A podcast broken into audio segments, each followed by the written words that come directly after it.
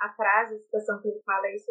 Penso que não cegamos, penso que estamos cegos, cegos que veem, cegos que vendo não veem. Literature without frills. Hablamos literatura sem frescura. Literatura sem frescura. Literatura e o quê? Sem frescura.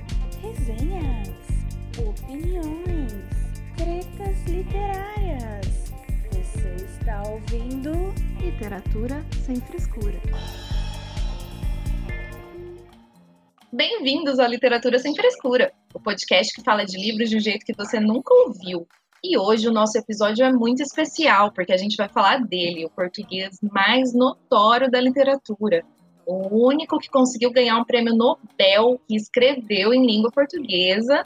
Ele que teve que se isolar, se exilar em uma ilha depois de escrever um livro que deixou a igreja polvorosa e o seu país, que é muito religioso, também polvorosa, que escreveu uma das distopias mais famosas e aclamadas. Quem mais eu poderia estar falando a não ser de José Saramago? E para essa conversa, eu tenho duas pessoas muito especiais aqui comigo. Se apresentem. Oi. Oi, pessoal. Aqui é a Mai, de Londrina. Vocês já me conhecem aí de todos os episódios de sempre. Estou muito contente de vir conversar sobre esse escorpiano maravilhoso que faz aniversário um dia depois de mim, dia 16 de novembro. E estou muito contente com essa conversa porque temos uma convidada mega especial e esse bate-papo de hoje promete ser muito bacana. Bom, eu sou a Thaís, estou aqui hoje mediando esse bate-papo sobre Saramago.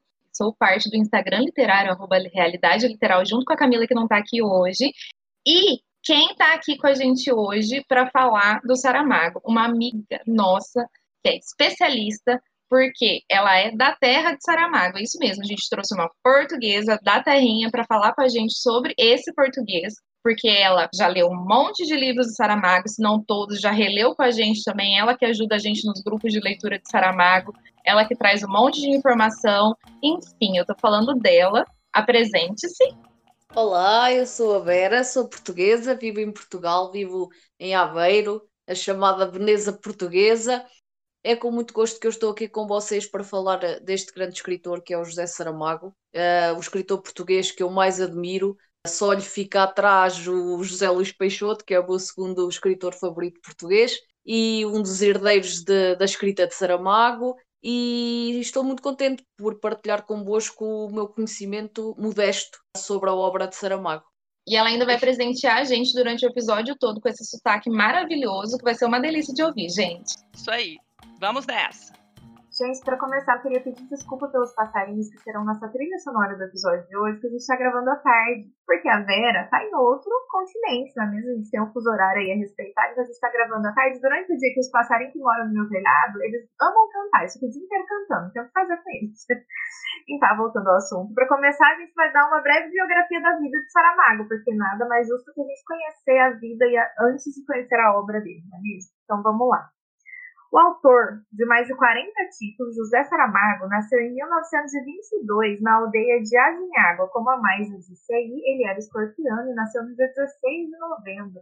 Eu não sei se ele era uma pessoa muito fácil de conviver, porque a gente sabe que... Ai, ai, ai, deixa... A gente pode fazer a polêmica do signo em outro episódio. Ai, ai, Vamos respeitar a palavra né? de Saramago. Vamos. Brincadeiras à parte. Vamos lá, gente. As noites passadas na Biblioteca Pública do Palácio Galvez, em Lisboa, foram fundamentais para sua formação. Em 1947, ele publicou seu primeiro livro, que intitulou A Viúva, mas que, por razões editoriais, viria a sair com o título de Terra do Pecado. Seis anos depois, em 1953, ele terminaria o romance Claraboia, publicado apenas após a sua morte. No final dos anos 50, tornou-se responsável pela produção na Editorial Studios Core, fundação que conjugaria com a de tradutor a partir de 1955 e de crítico literário. Regressa à escrita em 1966 com Os Poemas Possíveis. Em 71, assumiu funções de editorialista no Diário de Lisboa e em abril de 75 é nomeado diretor adjunto do Diário de Notícias. No princípio de 1976, instala-se no Lavre para documentar o seu projeto de escrever sobre os camponeses sem terra. Assim nasceu o romance Levantado do Chão e o modo de narrar que caracteriza sua ficção novelesca. Então, e aí, até 2010, o ano da sua morte, a 18 de junho, em Lanzarote, José Saramago ele construiu uma obra incontornável na literatura portuguesa e universal, com títulos que vão de Memorial do Convento a Caim, passando por O Ano da Morte de Ricardo Reis, O Evangelho segundo Jesus Cristo, Ensaio sobre a Cegueira, Todos os Nomes ou A Viagem do Elefante, traduzidos em todo o mundo. No ano de 2007, foi criada em Lisboa uma fundação com o seu nome, que trabalha pela difusão da literatura, pela defesa dos direitos humanos e do meio ambiente, tomando como documento orientador a Declaração Universal dos Direitos Humanos. Desde 2012, a Fundação José Saramago tem a sua sede na Casa dos Bicos, em Lisboa. José Saramago recebeu o prêmio Camões em 1995 e o prêmio Nobel de Literatura em 1998. Então essa aí é uma breve biografia com um breve resumo do que esse homem fez na vida. E para começar o nosso papo de verdade, eu gostaria de perguntar para Vera, que é a nossa portuguesa convidada de hoje, como Saramago é visto pelo povo português no geral? Ele é reconhecido pela sua importância para a literatura mundial? Então, Thaís, é assim, uh, de momento eu acho que sim, que cada vez mais Portugal reconhece Saramago e a sua obra, mas continuo a achar que, independentemente disso, a obra de Saramago é um bocadinho mais reconhecida nos outros países. Pelo menos é a sensação que eu tenho como portuguesa. Acho que é sempre Estranho, assim, né? né?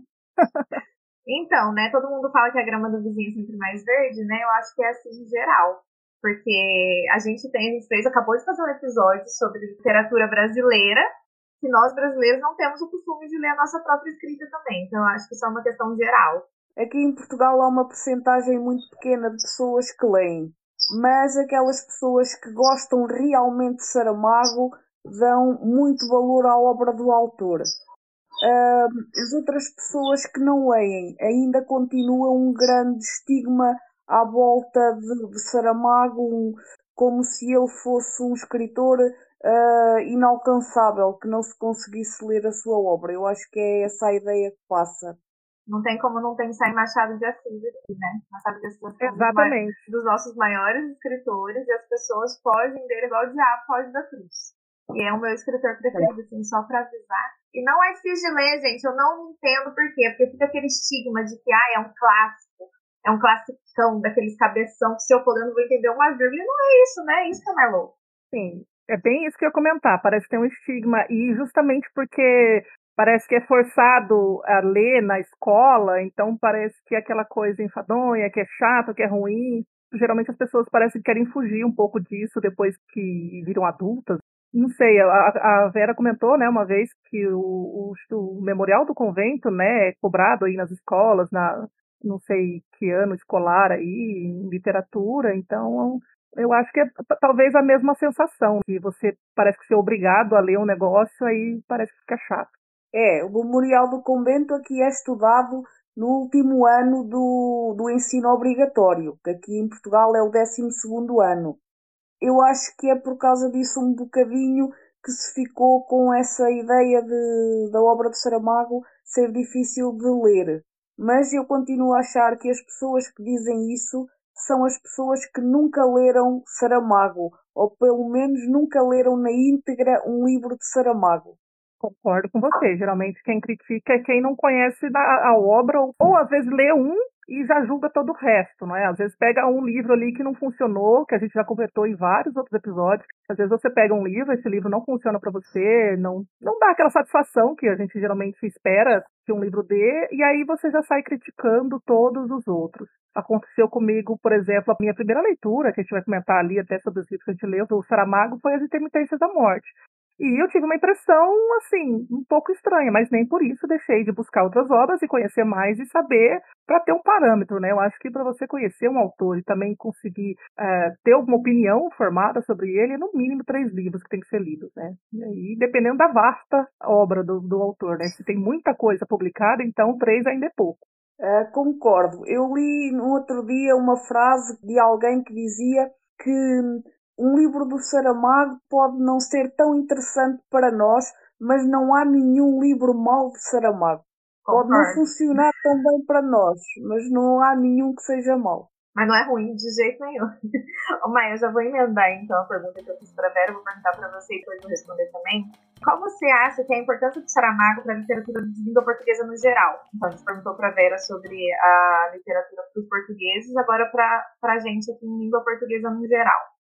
Nossa, é, é profundo o negócio. Eu acho assim, o Saramago, ele fez escola, na verdade, né, com a literatura dele. Ele com certeza faz uma diferença muito grande a gente conhecer é, as obras dele. A língua portuguesa, nossa, né, português brasileiro, é originado do português de Portugal. Então, a forma com que ele escreve, por mais que a gente tenha se distanciado um pouco, traz também algumas coisas muito interessantes de conhecimento mesmo, técnicas de escrita, isso falando tecnicamente, mas, por exemplo, a parte de enredo, as tramas que ele escolhe para escrever, as brechas que ele escolhe para escrever. Não sei, eu acho que é muito importante ler, sim, conhecer, sentir essa diferença de escrita, porque é muito peculiar, a gente vai conversar sobre isso mais para frente. Então, não é difícil, é só a pessoa ter vontade mesmo, né, de conhecer. E são histórias, enredos incríveis. Não sei se eu respondi, mas eu acredito que é importante. A primeira grande importância que eu vejo de Saramago é que foi o primeiro e único Nobel ganho para uma pessoa que escreve em língua portuguesa. Então, isso para todos os países falantes de língua portuguesa já é um grande ganho. E eu sempre falo, eu tenho, eu tenho muito orgulho de todos os livros que eu leio, que eu sei que foram escritos em língua portuguesa, porque a gente, Saramago é um dos principais. Eu falo, a gente tem a honra de ler no original Saramago. Porque imagina esse povo que tem que traduzir Saramago. Tá meio de conversa. Não, Mesmo. não sei o que não sei, não sei como deve ser difícil. Eu tenho dó dos tradutores de Saramago para outras línguas. Não, Bom, bem lembrado, é bem isso mesmo. Exato. Eu, eu vivi isso lendo Mia Couto também. Que é na África. Mia Couto. Moçambique. Moçambique, isso. E ele também escreve em língua portuguesa. E quando eu li o livro dele, que ele tem uma riqueza de poesia, de, enfim. Eu fiquei, gente, olha que delícia. tá? Eu tô lendo no original. Eu não sei. As pessoas que vão ler traduzido, por mais que a tradução seja bem feita, não é igual ao original. Por isso, com Saramago, a gente tem a honra de ler Saramago no original. E assim, sem dúvida, igual a Mai falou, ele mudou muitas coisas na literatura. Ele é um escritor considerado contemporâneo, então ele quebrou todas as. É, os contemporâneos vieram para quebrar todos os estigmas, os estilos de escrita, fazer certinho. Eu não vou fazer certinho, eu vou fazer do jeito que eu quiser. Sim. então, acho que essa, para mim, é uma das maiores importâncias assim, de Saramago. E aí, aproveitando, vamos falar sobre o estilo de escrita de Saramago, já que a Mai já começou a falar. É, vamos falar sobre esse estilo de escrita e a forma de Saramago de contar as histórias dele, que é bem peculiar e bem diferente de tudo. Ele criou uma maestria tão grande com a forma de escrever dele que ele escreve como se você estivesse falando. Então você lê as obras dele de uma forma como a gente está conversando aqui. Por exemplo, você está falando, você não está colocando a sua vírgula, você não está colocando o seu ponto. É, a pessoa não, não sabe o que esperar enquanto você está falando, por exemplo. Ela não sabe se você vai fazer uma pergunta ou ela não sabe se você vai fazer uma afirmação com uma exclamação. Então a escrita dele é diferenciada, acho que a gente vai falar sobre isso também. Ô Vera, o que você acha do estilo de escrita dele? O que você acha sobre o jeito dele de contar histórias? Então, quando nós pegamos num livro de Saramago, o primeiro impacto que nós temos é de ficar assim um bocadinho assustados devido à diferença de escrita dele. Porque é notório logo nos primeiros parágrafos de um livro de Saramago a falta de pontuação, a que estamos habituados hum, por norma e outros escritores. Mas quando nós começamos a ler, de facto, nós notamos essa mestria que a Mai falava há pouco, essa capacidade e essa grande segurança que ele tem na escrita de poder entrar desta maneira e acreditar que os leitores vão perceber aquilo que ele está a escrever. E isso é maravilhoso. E até hoje, de vários escritores que eu li, ainda não encontrei nenhum que conseguisse fazer isso porque já me tem acontecido pegar em livros em que, mesmo com a pontuação lá, o escritor não consegue passar muito bem a ideia. E com o Saramago isso nunca me aconteceu. Uh, eu gosto bastante da, da, da, forma como ele escreve. Há um ritmo certo quando se lê Saramago. A escrita dele é bem original. Eu acho que dificilmente a gente encontra por aí um escritor, como a Vera comentou. O que eu vi que chegou mais próximo, mais ou menos, dessa ideia de uma escrita livre, se é assim que eu posso dizer, a livre interpretação minha, é o Walter Ugumãe com o remorso de Baltazar Serapião. Então ele chega mais ou menos próximo disso, nessa escrita. Mas o Saramago, assim, quando eu fui pegar o primeiro livro dele, obviamente que eu fui pro mais fino, né? Porque eu já sabia dessa assombração, né? Não é assombração, como esse terrorismo que falam, né? Nossa, é muito difícil. A, os parágrafos são imensos, né? Aquela escrita blocada, não tem travessão. E você não sabe quando que é a pessoa tá falando ou como a pessoa tá pensando e tudo mais. Enfim, peguei o livro, li, Senti, obviamente, uma dificuldade ali no início, você até pegar o jeito de, do como é, mas eu acredito assim, depois de três páginas você já meio que entendeu o esquema e como eu falei anteriormente, dá a impressão que você está lendo, ouvindo o, o, livro, né? Porque você parece que sente a cadência da conversa, do diálogo ali, enfim, parece que sente tipo, como se você mesmo estivesse falando quando você está lendo o livro do Saramago. É essa sensação que eu tenho. Não é uma escrita fácil, então vamos dizer aí, né? Tem hipocrisia, não é para qualquer um, mas para leitores que são interessados, gostam de alguns desafios, obviamente, isso sem falar nos enredos que ele, né, algumas situações te tira o cabeção ali, você fica né, ou você fica reflexivo e tudo mais. Como a Camila comentou, né, sobre o livro Ensaio sobre a Cegueira, na, no episódio de leituras reflexivas, né, autoterapia, é, não é um livro que você possa simplesmente bater o olho e conseguir entender o que está acontecendo. Você simplesmente tem que ler. Ele te obriga a ler toda a, a, a história, a se envolver com aquilo ou a entrar naquele diálogo para você conseguir entender e fazer parte daquilo.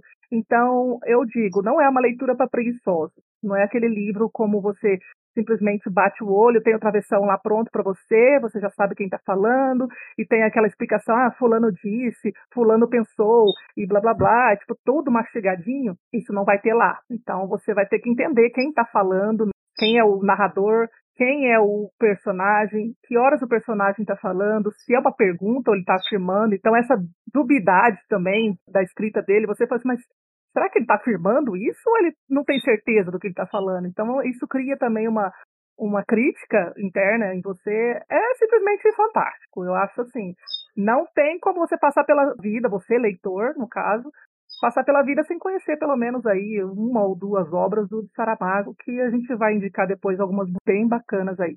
É, eu concordo com tudo que vocês disseram. Eu vi uma entrevista do Saramago uma vez falando sobre esse livro escrita, a ideia dele era justamente isso que a Mai falou. É uma conversa de bar. Uma conversa. Assim, pra que, que eu tenho que ficar colocando travessão? Se no mundo real a gente fica colocando travessão, vírgula, exclamação e. Não, vou escrever do jeito que a gente fala e pronto, acabou. Não é fácil, igual a Mai falou também. Assim, você precisa ser um pouco, você precisa se desapegar.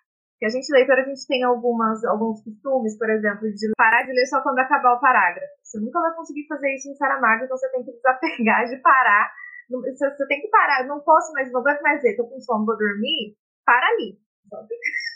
Onde acabou, que espera acabar um parágrafo, ou se não dá para esperar acabar um parágrafo também, para naquela página e já era. Porque senão você vai terminar o livro, dependendo do livro, você termina o livro e não vai chegar ao capítulo.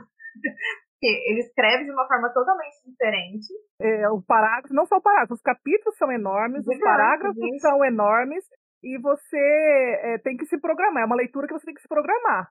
Para você, ó, eu tenho nesse tempo, tipo, 20 minutos. Não, não dá. Se você quer ler um capítulo inteiro, você tem quase meia hora, uns 40 minutos, para você pelo menos pegar tudo e terminar o, o, capítulo inteiro. Porque é justamente isso que está falando. Não dá para você fazer marcadinho se você não se planejar também. Exatamente isso, gente. Só que dá aquele gosto, igual eu já falei, aquele gosto de ler, porque você vê que o, o cara ele escreve com uma pesquisa absurda, uma, essa técnica que ele criou, que é totalmente diferente do que todo mundo, a mais falou do Walter Ugumãe que se assemelha, mas o Walter Ugumãe é cria do Saramago, português que vem de influência dele. Pessoa escreveu um livro sobre Saramago, também é cria, enfim. O Saramago sem dúvida fez escola com esse estilo de escrita dele, que realmente não é para todo mundo. Eu acho que a pessoa para ler Saramago, ela tem que estar no momento ela já tem que ter lido, ela já tem que ter uma bagagem um pouco maior de leitura, ela já tem que ter lido alguns clássicos, ou pelo menos ela tem que ir com a cabeça aberta o suficiente para entender que ela vai ver uma coisa totalmente diferente do que ela já viu antes. Porque Saramago, para mim, é diferente de tudo que eu já li. Não tem nada igual a Saramago e eu duvido que vai ter alguma coisa igual a Saramago. Então a pessoa tem que ir com a cabeça aberta para ler, assim, pensando nisso. E outra coisa que o Saramago faz que eu amo é a questão de pegar histórias e recontar. Que é o caso de dois livros que a gente vai indicar aqui, que é o Evangelho segundo Jesus Cristo, que ele pegou uma parte que não existe na Bíblia, tipo, a Bíblia para com Jesus com 12 anos, depois ele volta com 33. Saramago pega essa brecha ali para contar uma história do jeito que ele acha que devia ser contada. Ou do jeito que ele, enfim, para comprar briga com a Igreja Católica pro resto da vida, que a gente vai falar aqui nas tretas depois. é, outro que ele faz que é esplêndido é pegar o ano da morte de Ricardo Reis, que era o heterônimo do Fernando Pessoa. Então ele pega outras histórias e ele reconta essas histórias de uma forma tão maravilhosa que, para mim, as histórias que o Saramago conta são as que valem. Só isso que eu tenho a dizer mesmo. Não, com certeza. Essa jogada dele, né, nos enredos, como eu comentei aí anteriormente, fora a parte técnica, ele cria enredos, histórias em, em brechas que ninguém jamais ia pensar. Exatamente essa questão da a, a, falha, né? Não é a falha, mas esse intervalo da Bíblia, é, essa falha no caso da morte do Ricardo Reis, que era um heterônimo e não não contaram, né? Não existia. Como é que ia fazer isso? Então, Ricardo Reis. Exatamente. E aí como é que fica? Então, como é que seria, né? O que, que aconteceu com o Ricardo Reis depois que Fernando Pessoa morreu? E outras, né? A questão das intermitências da morte. Ele cria aquelas perguntas, assim, capciosas, né? Assim, o que aconteceria com o mundo se a morte parasse de matar? Se não existisse mais morte, as Olha pessoas não morressem mais. Olha essa mente desse aí- homem. Ele cria coisa de uns lugares, assim, que absurdos. Absurdos. E aí também a, a- questão do ensaio sobre a cegueira. Tipo, se as pessoas deixassem de enxergar, como é que elas agiriam? Como é que seria o ser humano socialmente as relações entre poder, entre o mais fraco, o mais forte, o que tem a visão, o que não tem, enfim. Ele cria umas sensações críticas na- nas suas histórias que são magníficas. Então a gente vai falar mais sobre esses livros aí pra frente, mas é basicamente isso. O cara é um gênio. Eu concordo com o que a mais estava a dizer, que hum, realmente o Saramago não é para ah, leitores preguiçosos, porque mesmo as premissas do livro dele, as ideias, como já foi falado, que ele se propõe escrever, a maneira como ele escreve, eh, tenta sempre que o, que o leitor esteja atento, tenta sempre incluir o leitor no seu livro, de uma forma ou de outra, ou tendo o leitor que ser, ser captado a atenção para perceber exatamente aquela forma de escrita, ou fazer com que o leitor pense sobre uma determinada situação que nunca pensaria sobre isso se ele não nos propusesse esse tema, assim como vocês falaram da, das intermitências da morte, ou agora tão atual ah, o ensaio sobre a cegueira nesta pandemia que estamos a viver, houve muita gente a voltar a ler o ensaio sobre a cegueira porque é um bocadinho parecido com esta situação que nós agora estamos a viver e ele põe-nos este tema, estes temas que nos fazem refletir. Ele chama sempre o leitor aos livros. Ah, não nos dá o trabalho de casa já feitinho, do género, pronto, está aqui tudo feitinho, vocês só têm que ler. Não, Saramago não é assim. Se vocês querem ler esse tipo de livros, têm que ir à procura de outro autor, porque Saramago não vos vai dar a papinha toda feita. Vão ter que pensar e vão ter que se esforçar. É isso aí. Agora, então, a gente já vamos aproveitar a sua fala, Vera, e vamos entrar nas tretas literárias ia perguntar justamente isso que você já está falando aí, que você já começou a falar, que é é difícil? A grande pergunta é, é difícil ler Saramago? Não.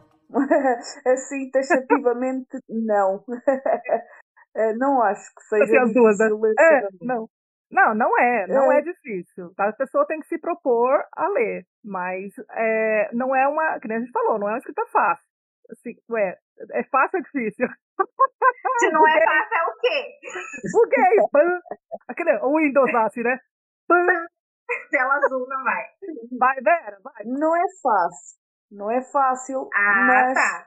não é fácil. Mas acaba por ser quando nós nos deixamos envolver pela, pela escrita dele. E, é, e, quando nós, e quando isso acontece, quando nós realmente conseguimos entrar naquele ambiente de escrita dele é maravilhoso. E só quem se sentiu tocado a ler e envolvido na escrita dele é que percebe um bocadinho o que eu estou a dizer, que quando ele nos agarra, quando Saramago nos agarra, já dificilmente a gente larga uh, as obras dele. E há um bocadinho a ideia que Saramago é elitista, que só uma determinada tipo de pessoa é que consegue ler Saramago. Ah, quem lê Saramago são aquelas pessoas muito cultas, que têm uma, uma inteligência, uma cultura muito acima da média. Não, minha gente, não é nada assim. Qualquer pessoa que vá de mente aberta e que se esforce um bocadinho mais, talvez uns entrem com mais facilidade, outros com menos, mas toda a gente chega lá. Depois também é uma questão de gosto, claro. Pode a pessoa chegar à conclusão: não, não é este escritor, não é para mim, este género de escrita não é para mim. Mas uh, é alcançável para toda a gente. Nada como uma pessoa aí da terra do Saramago para falar, né? Da terrinha. Mas concordo, é realmente assim. Eu falei que é fácil, é difícil, não sei o que. Assim, é, é mais ou menos isso que a Vera falou. Acho que ela explicou até de uma forma mais eloquente aí do que a minha. Mas eu acredito assim, Saramago ele não é fácil de ler, mas quando você entende é, o que ele trata ali, o que ele te entrega, você começa a, a, achar, não vou dizer fácil, mas você deslancha, né? Você desliza na leitura ali com mais autonomia, eu diria. E essa questão do elitismo é baboseira, né? Existe mesmo isso, algumas pessoas acreditam nisso, eu não concordo, eu acho que a pessoa pode ler o que ela quiser e pode entender tudo, pode entender parte daquilo, pode não entender nada, mas eu acredito que a leitura é válida de qualquer forma, alguma coisa a pessoa vai trazer de, de bagagem para ela. Então, assim, o Saramago, eu acho assim, ele só é um pouco. Ele, como eu falei, você precisa de um pouco mais de planejamento para ler. Eu não consigo, por exemplo, ler o Saramago por mês, por exemplo. Ele, não vou dizer que é cansativo, né? Ele te traz essa, essas, esses conflitos internos de uma forma que você não, não consegue ficar só jogando um livro atrás do outro. Então, é um planejamento, pra, pelo menos para mim.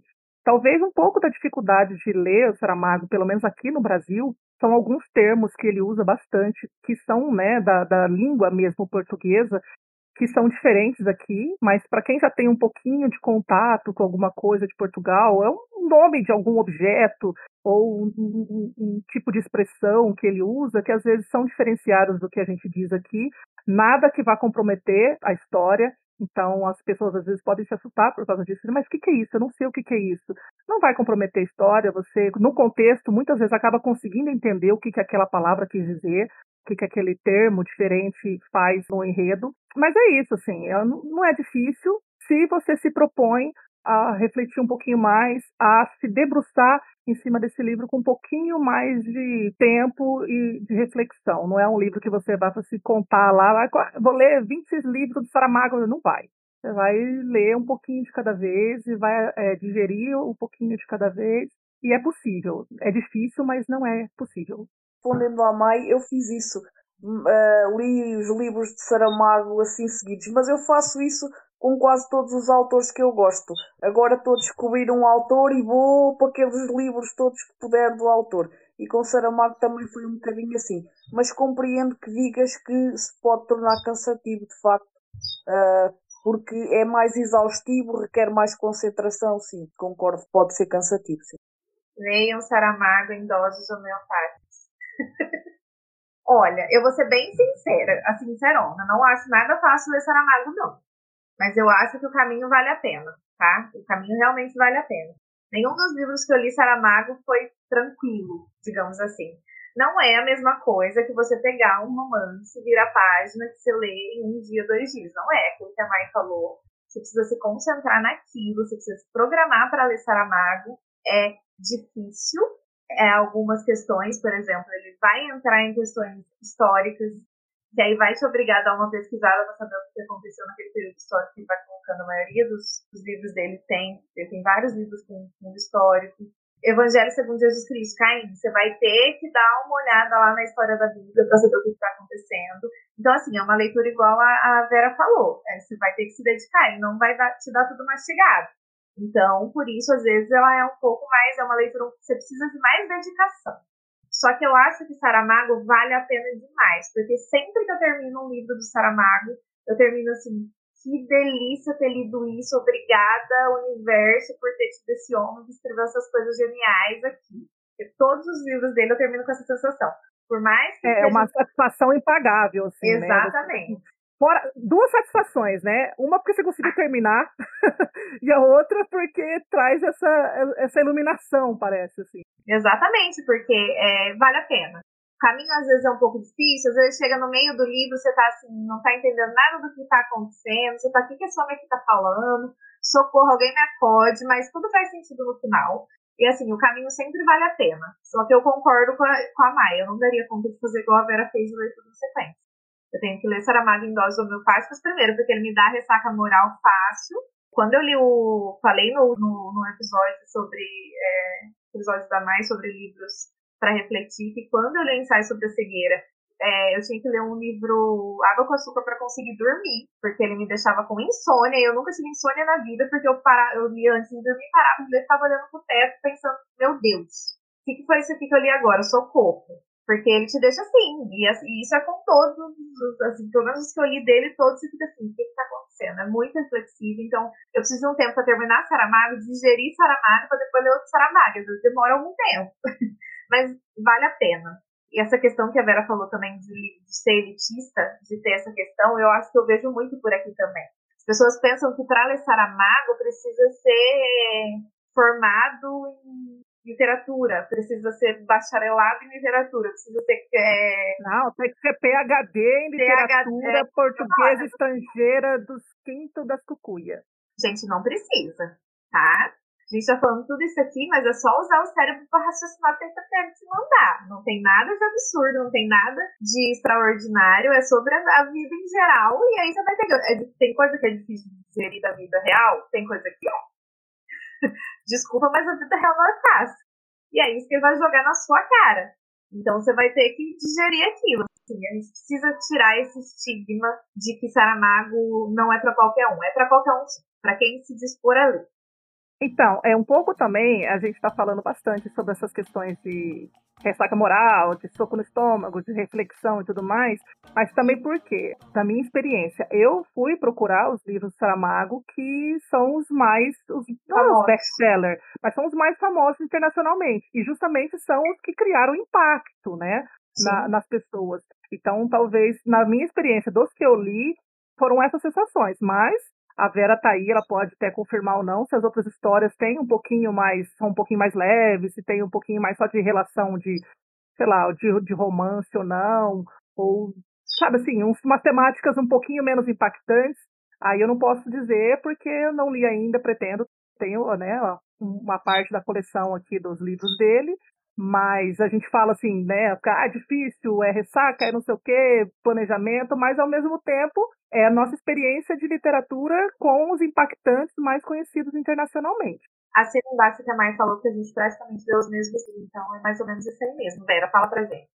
Olha, uh, mesmo qualquer livro do Saramago em que a premissa seja ou pareça o mais simples possível, é sempre um livro muito intenso mesmo que seja uma história que a gente ache isto vai ser simples, uh, não é, nunca é bem assim com Saramago. É, é muito profundo e é muito refletivo, como vocês disseram, e eu dou sempre por mim, todos, todos os livros de Saramago, quer eu gosto mais deste ou daquele, a determinada altura, a determinadas frases a, de, a dizer para mim, caramba, este tipo é um gênio. Como é que eu nunca pensei nisto?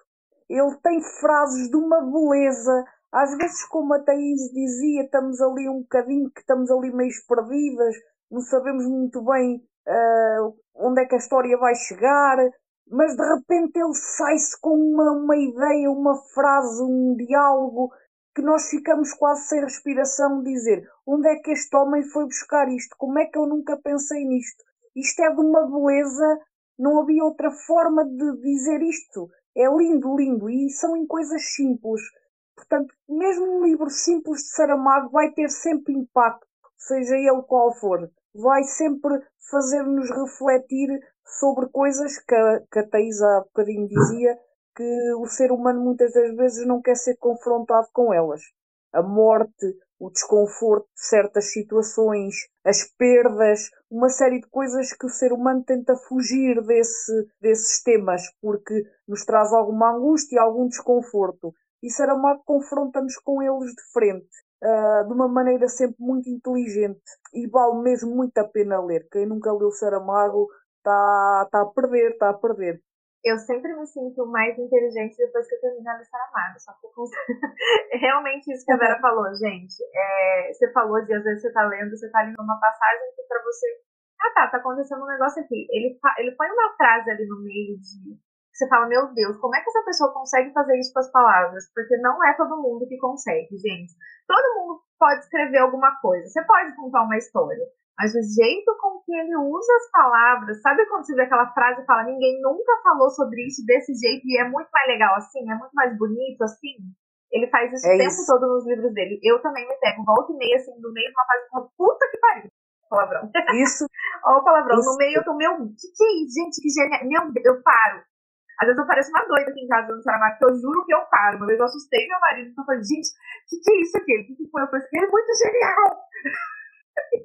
Aí ele já fica louca, a louca, a louca. Hã? E reler a mesma frase várias vezes. Exato. E marcar, riscar, anotar. Isso. Agora vamos para a segunda treta literária que eu trouxe aqui hoje, que é a treta do ateísmo do Saramago e o seu B.O. com o livro Evangelho segundo Jesus Cristo, que fez ele embora de Portugal. Eu quero ouvir a dona Vera contando como é que é essa história aí, porque eu tenho certeza que ela sabe mais que a gente sobre esse rolê. Porque Saramago foi muito criticado em Portugal, né, por conta desse livro. A gente vai falar mais sobre a sinopse dele aqui embaixo, mas eu queria, eu queria saber de você sobre essa treta aí de Saramago ter que se autoexilar de Portugal.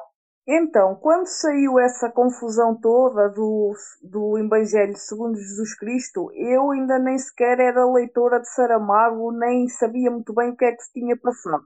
Mas uh, uh, o que acontece é que o Evangelho segundo Jesus Cristo foi retirado de, de uma candidatura a um prémio literário europeu por um subsecretário de Estado da Cultura aqui de Portugal que considerava que o livro uh, ofendia a moral cristã.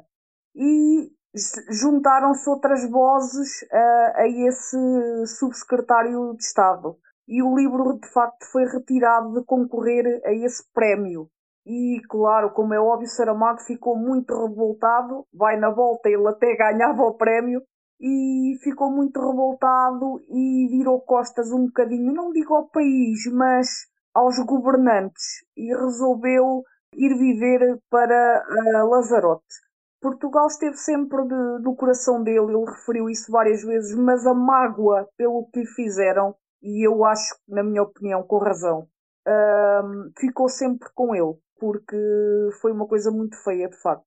Puritanos juntaram-se todos, a dizer que, que o livro que ofendia a moral, que não era próprio para os cristãos, que punha em causa uma série de coisas que os cristãos têm, de dogmas que os cristãos têm como certos, e eu tenho para mim que o Saramago ia ganhar aquele prémio neste concurso europeu e, e, percebo a mágoa dele. Realmente ele ficou com uma mágoa muito grande. E foi isso que originou esse afastamento, foi este episódio que originou esse afastamento de, de, de Saramago de Portugal para, para Lazarote.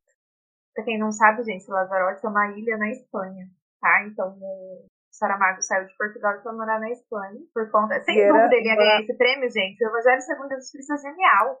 De referir que o Saramago na altura estava com a Pilar del Rio, que é uma espanhola, portanto a escolha de Lazarote não foi uma escolha uh, ao acaso para ele se ir exilar, não é? Ele estava casado com a sua Mais mulher, espanhol. sua companheira de vida, exatamente. Foi sua companheira de vida até ao final da vida dele, a Pilar del Rio, uma figura importantíssima na vida de Saramago e na obra de Saramago. Sem dúvida. E é triste a questão, assim, você vê que essas coisas, né, esse puritanismo, essa coisa do cristianismo, essa coisa da moral, da tradição, da família brasileira, da família. Brincadeiras. É, não mudou. Essa, ainda não existe ainda esse preconceito de, de que se, se é religioso ou não, se é cristão ou não, as pessoas não podem pensar diferente. as pessoas não podem escrever diferente, é, e acaba sendo o tal do cancelamento, ou antigamente né, a pessoa ia para o exílio, mas o tal do cancelamento hoje é um, um, tipo de exílio também, coitados das pessoas, né? Então, assim, é triste saber que aconteceu com um cara de tanto, tanta expressão na literatura, de tanto, tanto prestígio, né? E acontece uma situação dessa. É, imagina para qualquer ser humano que consiga pensar um pouco diferente aí do que a igreja, que a moral prega, o que, enfim, o que, que é hoje e o que, que não é. Então, é, é uma reflexão muito, muito triste a respeito dessa parte da história da vida dele. Saramago era terrível também, né? Ele criou até o Partido Comunista em Portugal, se não me engano. Maravilhoso ele. Comunista, igual nós, é isso aí. Então, o que eu ia falar? É, sobre isso, sem dúvida, primeiro, que ele realmente ia ganhar esse prêmio, sem, sem medo. Eu também ferrada da vida, porque sem dúvida ele ia ganhar. O mágoa manteve-se sempre lá dentro dele, acredito que sim, mas o governo que se seguiu tentou que as coisas, as relações com aquele grande escritor, principalmente depois dele ter ganho um Nobel, como é que Portugal ia ter uma má relação com um escritor que lhe tinha dado um Nobel e uma visibilidade tão grande num país. Então tentou-se ali que houvesse de facto uma reaproximação entre o escritor e o, e o seu país. Yeah, eu acho que essa tua fala exemplifica e, e, explica também a primeira pergunta, né? A importância aí do Saramago para o país. E eu acho que talvez essa questão ainda da, da moralidade, do cristianismo aí muito forte, que ainda é muito forte aí no país, não tenha proporcionado essa, essa visão tão ampla assim do, da importância do Saramago para o país. Então é uma coisa que vem acontecendo gradativamente, nem você comentou aí, os governos têm tentado fazer essa é, traçar esse elo. Infelizmente, depois de um reconhecimento internacional, não é? Então, assim, geralmente só vai dar valor quando os outros estão dando valor. Espera lá, então tá todo mundo gostando, por que, que a gente não vai gostar, né? Então aí começa a, a trazer, a apaziguar de novo as coisas, justamente por ser um ícone do país, né? Um ícone na literatura, é uma coisa extraordinária. Portugal tem tido aí outros. Na verdade, é estranho falar Portugal. Eu ia falar de Walter Ugumãe, mas eu descobri esses dias que ele é angolano, né? Então, assim, é Portugal, Portugal mesmo, que for ver, tá aí, é o Saramago, né? Ainda é o... Não esquece a. Peixoto, exato. Ah, tá. É, verdade. é porque eu, pra mim sempre tem o Mia Couto, mas é moçambicano, e tem o Walter Ugumãe, que eu descobri que é da Angola. E aí eu disse, ai meu Deus, tô perdida. Então tá, Peixoto é português. Tá. E a, e a Inês Pedrosa também, né? Inês Pedrosa é portuguesa? Também, é. também, sim. Então tá. Mas assim, não é aquela expressão, Peixoto tem entrado aí na modernidade como uma expressão em Portugal, mas expressivamente ainda, né? A gente fala e sempre vai falar de Saramago justamente por essa expressão internacional dele. E aí responde, né, um pouco essa primeira pergunta aí, que foi o que, que me veio à cabeça no momento que você estava falando dessa tentativa de aproximação aí do governo e do elo aí com Saramago, com o país, novamente. Eu acho que quando você fala em literatura em Portugal, o primeiro nome que vem na cabeça é Saramago, né? Ele é o... Tem os mais antigos aí, essa de Queiroz. Essa Queiroz. É, pensamos juntos mais, é, mais recente, eu acho, porque o Saramago é contemporâneo já, né? Sem dúvida, a primeira Luiz Camões. Nossa, Camões não. Camões, Camões é velho demais, galera. Velho demais. não, mas sim, é. claro. Sim, mas, mas é velho, é, não é velho o suficiente porque a gente ainda estuda essas diachos de Camões lá na escola. Eu não li nem lerei. Não, não li nem lerei, mas a gente estuda na escola. A gente estuda na faculdade também. Quando você vai fazer ler, você é obrigado a estudar essas coisas. Fazer o quê, né? Sim, mas temos Camões, temos o essa Queiroz, mas de facto o nome que fica quando falamos de Portugal é Saramago, sem dúvida. Sem dúvida, sem dúvida, sim. Sem medo de errar. Vamos para as indicações, então? Vamos falar um pouquinho sobre alguns livros dele. A gente vai dar algumas indicações, tá? Que é as indicações que a gente conhece, que a gente leu, ainda tem coisa de Saramago para ler. Quem sabe a gente faz uma parte 2 mais para os próximos livros, mas enfim, vamos falar sobre alguns livros. Quem vai começar, claro, nossa convidada, que a gente é educadinha. Então, Vera, dá suas indicações aí pra gente, a gente vai conversando sobre. Olha, eu ia falar, começar por falar de Claraboia, uh, até aproveitando para algumas pessoas que possam estar desse lado e perguntar, ah, mas por que livro é que eu devo começar a ler Saramago? Uh, eu indicaria o Claraboia, porque é uma história que hum, tem personagens e rotinas do dia a dia, é uma história que, que nos aproxima muito dos personagens e eu acho que é de fácil leitura. Para entrar no mundo de Saramago, uh, eu acho que é o se calhar o que se tornará mais fácil. Uh, Thaís, não sei se posso ler um bocadinho aqui a sinopse do Claraboia. Por favor, por favor, leia a sinopse para gente, para a gente saber sobre o que quer conhecer. Ok. Então, na primavera de 1952, um prédio de seis apartamentos numa rua modesta de Lisboa é o cenário principal das histórias simultâneas que compõem este romance da juventude de Saramago. Os dramas cotidianos dos moradores, donas de casa, funcionários remediados, trabalhadores manuais, tecem uma trama multifacetada repleta de elementos do consagrado estilo de maturidade do escritor, em especial a maestria dos diálogos e o poder de observação psicológica. As janelas, paredes e corredores do velho edifício lisboeta são testemunhas privilegiadas das pequenas tragédias e comédias representadas pelos personagens. As peripécias de Lídia, uma bela mulher sustentada pelo amante misterioso, e Abel, um jovem outsider à procura de um sentido para a vida, contrapõem-se ao árduo cotidiano dos seus moradores. As narrativas paralelas do livro são organizadas segundo as divisões internas do prédio, do térreo ao segundo andar. Espero que tenham ficado com água na boca para ler Claraboia. Muito interessante, eu não sabia. Esse foi aquele livro que ele escreveu, foi o primeiro que ele escreveu, mas que só publicou postumamente, né? Só foi publicado exato, depois que exato. ele morreu. É, parece uma história bem interessante, Vera. É, esse ele tem essas questões que a gente vê nos outros, de reflexões, e socos no estômago, ou ele é uma leitura mais tranquila? É uma leitura mais. Uh, é refletiva também, mas é uma leitura em que os personagens poderiam ser qualquer um de nós. Não sei se me faço entender. Sim pelo menos qualquer um de nós aqui do cotidiano português, de um, de um prédio português. E então uh, traz-nos toda essa Portugalidade das, das pessoas, de, da vizinhança uh, e da vida que. Lá está, a ideia é mesmo essa: é nós lemos e pensamos que qualquer um de nós podia ser uma destas personagens que está claraboia e isso pode funcionar como uma, uma boa entrada para um leitor que esteja a começar a ler Saramago. A porta de entrada, mãe. Ah, é, mas eu ia falar. Tá vendo? Essa coisa da entrada aí. É, essa porta de entrada para as drogas mais fortes. Vocês começam por claraboia, oh, gente. Eu vou registrar a minha expressão da porta de entrada. Sim. É que a mãe fala, isso aqui é uma boa porta de entrada, parece que eu tô falando de drogas. Pode dar para a próxima indicação, Vera. Então a minha segunda indicação seria o Caim. Uh, o Caim, como toda a gente sabe, ou pelo menos os católicos sabem, é um personagem que faz parte da Bíblia. Eram dois irmãos, Caim e Abel, em que Caim mata Abel.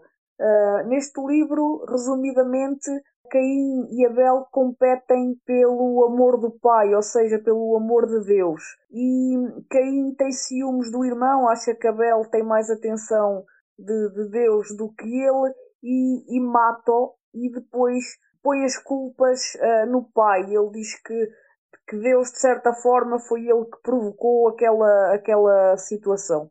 Mais uma vez, Saramago, sendo ele um ateu, vai buscar temas religiosos e brinca um bocadinho e desconstrói um bocadinho toda esta, todas estas histórias cristãs que nós conhecemos da Bíblia. Uh, é um livro cheio de humor. Eu, para mim, o Caim é dos livros que me fez mais rir. Jura? Uh, juro.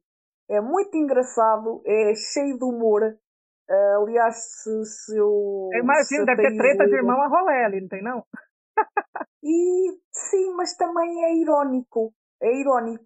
Se, se, tu, se tu conseguires pôr a, tua crença de lado e te focar só na história, ou seja, não deixares que a tua crença, no meu caso eu sou católica, não tenho problema em assumir, mas se eu deixar que isso não interfira na minha leitura do livro, eu consigo dar risadas com esta ironia toda.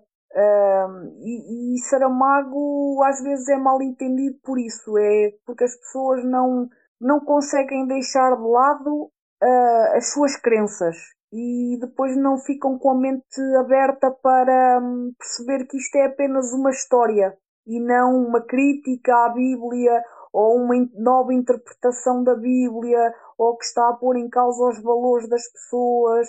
Não é, é que não quer doutrinar ninguém, né? É, é despretensioso, é aproveitar uma, uma história, né, ali e, e criar, né? É, uma, criar uma nova situação e tudo mais. Não é que vai pregar e mudar tudo que foi escrito na Bíblia, né? Não, acredito que ele não tinha nem, nem noção da, da talvez da, da repercussão que isso fosse causar tanto, assim, não sei. Ou se ele tinha eh, todo esse ah. poder de conseguir mudar a cabeça das pessoas, pelo amor de Deus, né? Esse poder eu acho que ele não, ele não tinha, mas eu acho que ele quando escrevia ele tinha a perfeita noção na que estava a mexer num vespeiro. Ah, sem dúvida que ele tinha. E sem dúvida que ele fez, ele falou assim, eu quero botar fogo nisso aqui, é isso que eu quero. Não queria falar nada não, mas... Certeza. Sim. Lê a sinopse. Certeza o, o Vera, pra gente ver mais ou menos como é que é isso. Ok. Então vamos ler aqui a sinopse para ver se vocês ficam com vontade de ler o Caim. Neste romance, o vencedor do Prémio Nobel José Saramago reconta episódios bíblicos do Velho Testamento sobre o ponto de vista de Caim, que depois de assassinar seu irmão, trava um incomum acordo com Deus e parte numa jornada que o levará do jardim do Éden aos mais recônditos confins da criação. Se em O Evangelho segundo Jesus Cristo José Saramago nos deu a sua visão do Novo Testamento, neste Caim ele volta aos primeiros livros da Bíblia. Do Éden ao dilúvio imprimindo ao Antigo Testamento a música e o humor refinado que marcam a sua obra. Num itinerário heterodoxo, Saramarro percorre cidades decadentes, estábulos, palácios de tiranos e campos de batalha, e conforme o leitor acompanha uma guerra secular e de certo modo involuntária entre criador e criatura. No trajeto, o leitor revisitará episódios bíblicos conhecidos, mas sob uma perspectiva inteiramente diferente. Para atravessar este caminho árido, um Deus às turras com a própria administração colocará Caim, assassino do irmão Abel e primogênito de Adão e de Eva, num altivo jegue e caberá à dupla encontrar um rumo entre as armadilhas do tempo que insistem em atraí-los a Caim, que leva a marca do Senhor na testa, portanto está protegido das iniquidades do homem, resta aceitar o destino amargo e compactuar com o Criador, a quem não reserva o melhor dos julgamentos. Tal como o diabo e o Evangelho, o Deus que o leitor encontra aqui não é o habitual dos sermões. Ao reinventar o Antigo Testamento, Saramago recria também seus principais protagonistas, dando-lhes uma roupagem ao mesmo tempo complexa e irónica, cujo tom de farsa da narrativa só faz por acentuar. Quero. Nossa senhora, né? Ai, eu não sei, eu acho que foi a Márcia que comentou comigo, né? Ah, lê Caim, é muito bom, lê Caim. Ela sempre fala, lê Caim. Eu pensei, agora eu quero ler Caim. Essas, Verdade, assim, ela fala eu, eu, eu não imaginava que tinha todo essa, esse trajeto de, de ironia e sarcasmo aí, né? Acho que deve ser muito bacana. Mais uma vez, Saramago falando de religião, né? Amo. Se eu amei o Evangelho de Jesus Cristo, sem dúvida vou amar também. É um humor refinado. É muito importante esta expressão, humor refinado. É mesmo aquele humor acutilante que nos vai ali mexer com os nossos dogmas, com as nossas crenças e que temos de ir de mente aberta para essa leitura. Mente aberta, gente. Essa é a dica, mente aberta. Ah, não, quanto a isso eu tenho mente muito aberta. E na verdade eu não sou nada doutrinada pela Bíblia, porque na verdade eu nem sei direito as histórias. Só sei que Caim matou Abel e, e acabou. Eu sei a história de Caim porque eu assisto Supernatural. E tem uma temporada em que o Caim aparece. Uma lá, lá vem Supernatural de novo. Agora eu vou para as minhas indicações de dois livros que eu gostei muito. Primeiro, claro, é Ensaio sobre a Cegueira. Né? Vou ler a sinopse para vocês, para vocês entenderem o que eu tô falando. Que eu já falei várias vezes aqui. Um motorista parado no sinal se descobre subitamente cego. É o primeiro caso de uma treva branca que logo se espalha incontrolavelmente. Resguardados em quarentena, os cegos se perceberão reduzidos à essência humana, numa verdadeira viagem às trevas. À beira de um novo milênio, impondo-se a companhia dos maiores visionários modernos, como Franz Kafka e Elias Canetti. Cada leitor viverá uma experiência imaginativa única. Num ponto onde se cruzam literatura e sabedoria, José Saramago nos obriga a parar, fechar os olhos e ver, recuperar a lucidez, resgatar o afeto. Essas são as tarefas dos escritores de cada leitor diante da pressão dos tempos e do que se perdeu. Uma coisa que não tem nome, essa coisa é o que somos. Sentir aí a porrada, né? Espero que vocês tenham sentido a porrada. Porque isso aí eu sei essa porrada só da, da parte do, do filme, né? A porrada no livro eu acho que deve ser muito mais intensa. Esse livro é necessário, essencial, apesar de ser muito sofrido, como eu disse. É, ele é muito reflexivo. É um livro para você ler no momento que você está preparado, você acha que o psicológico está bom, e aí você para e se dedica a essa leitura, porque assim, ela vai transformar a sua vida. Isso é um fato. Ensaio sobre a cegueira, eu não sou a mesma Thaís, eles têm duas Thaíses, uma de antes e uma de depois do ensaio sobre a cegueira. Porque ele realmente abre teus olhos. A ideia da cegueira faz você abrir os olhos, como que o Saramago é, traz nessa, nessa distopia, porque é uma distopia. Existe esse vírus que faz as pessoas ficarem cegas, e a cegueira é um, na história é para ser uma cegueira, é, cegueira, cegueira, uma cegueira branca, só vê tudo branco. Mas é uma cegueira de humanidade, sabe? Eu acho que é uma grande metáfora da cegueira, de, de uma cegueira que a sociedade já devia estar vivendo quando ele escreveu e que continua existindo hoje. Que é tipo a cegueira de não olhar para o próximo, de se animalizar. Eu acho que a coisa que mais me pesou nesse livro foi a questão de como o ser humano perde a humanidade fácil. Eu falei isso no outro episódio, porque realmente me pegou muito. Porque quando você vai para as necessidades básicas, que as pessoas ali queriam, era a única pura necessidade de sobreviver. O ser humano perde a humanidade. E a gente vê o ser humano por aí perdendo a humanidade muito fácil. Então, a nossa humanidade, ela tá assim por um fio. E o ensaio sobre a cegueira mostra muito isso pra gente, assim, desesperado. Ele joga na tua cara, fala assim, ó, pá. A gente vê aí, a gente tá numa pandemia, a gente tá vivendo, a gente entende o que tá acontecendo, que realmente tem muita coisa muito estranha acontecendo. Eu concordo com o que a Thaís estava a dizer e só queria a título de curiosidade, já que estamos a falar desse livro, dizer que perguntaram a Saramago uma vez numa entrevista qual era a personagem que ele gostava que as pessoas se lembrassem dos livros dele. E ele disse o cão das lágrimas, que é justamente um cão que aparece neste livro do, do ensaio sobre a cegueira, que a determinada altura, sem fazer spoilers, vai lamber as lágrimas a uma determinada personagem que está a chorar. E é um momento belíssimo do livro. E é curioso de tantos personagens geniais que Saramago cria, ele dizer que de facto é o personagem que ele gostava que as pessoas recordassem e é o personagem que ele recorda, se é que possamos chamar uh, personagem é um cão, que ele recorda com mais carinho e é uma, de uma beleza o nome que ele deu ao cão, o cão das lágrimas. Se isto, caramba, não é poético, é lindo. Quem é que se lembra de chamar a um cão o cão das lágrimas? É poético, é muito bonito. É a título de curiosidade, lembrei-me dessa história. E depois, como a minha experiência pessoal sobre essa leitura foi extremamente doloroso, eu lembro-me que cada virar de página daquele livro era fisicamente e psicologicamente doloroso. Nunca um livro mexeu comigo de tal maneira em 35 anos que eu tenho. Um, mas eu também não conseguia parar de ler. Tinha essas duas coisas. Eu não conseguia parar de ler, pousar o livro e cada virada de página era um sofrimento. E não quero com isto assustar quem vai uh, ler o livro de todo. Acho que é um livro que tem mesmo que ser lido. E dos tempos que estamos a viver agora tem que ser realmente mesmo lido. Mas foi para mim uma leitura extremamente dolorosa e, e enriquecedora, muito mesmo.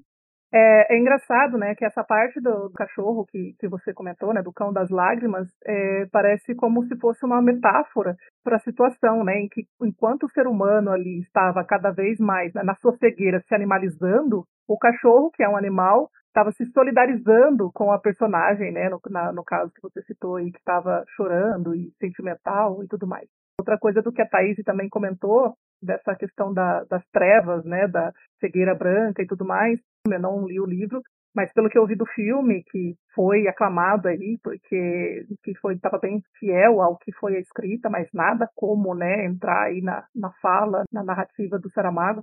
Eu acredito assim que é um, um pouco também aquela coisa, se cegos eles faziam tudo o que fizeram, imagine hoje em dia a gente tem gente que faz nas vistas dos outros, entendeu? Eu acho que a gente está numa situação ainda muito pior. É, a gente indica muito que vocês leiam, porque é um divisor de águas na vida de todo mundo que lê. Vai ser um pouco sofrido, vai ser um pouco sofrido, mas vale a pena muito. E aí eu quero falar sobre um outro livro que a gente leu junto, né, Vera, né, Maia? A gente fez uma leitura coletiva e mais algumas outras pessoas. E a gente leu O Ano da Morte de Ricardo Reis. Vou ler a sinopse para vocês.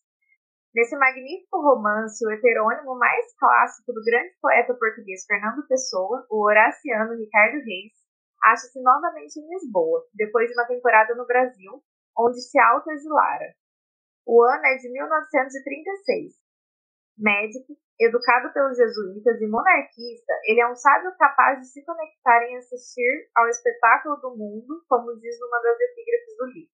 Aqui, porém, ele se vê confrontado com os acontecimentos de 1936 em Portugal e fora dele.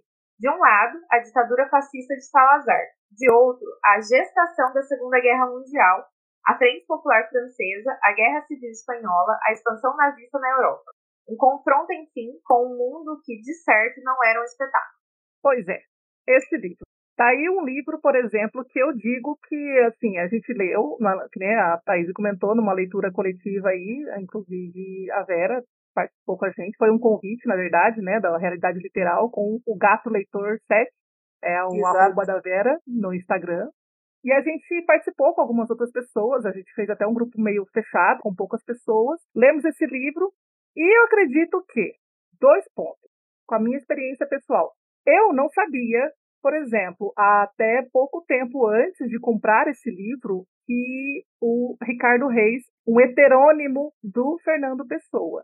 Então, assim, eu na minha leguice de literatura, de poesias, enfim, vinha conhecer essa, essa situação, né, essa realidade aí em pouco tempo, assim, não faz nem um ano mais ou menos que eu soube disso.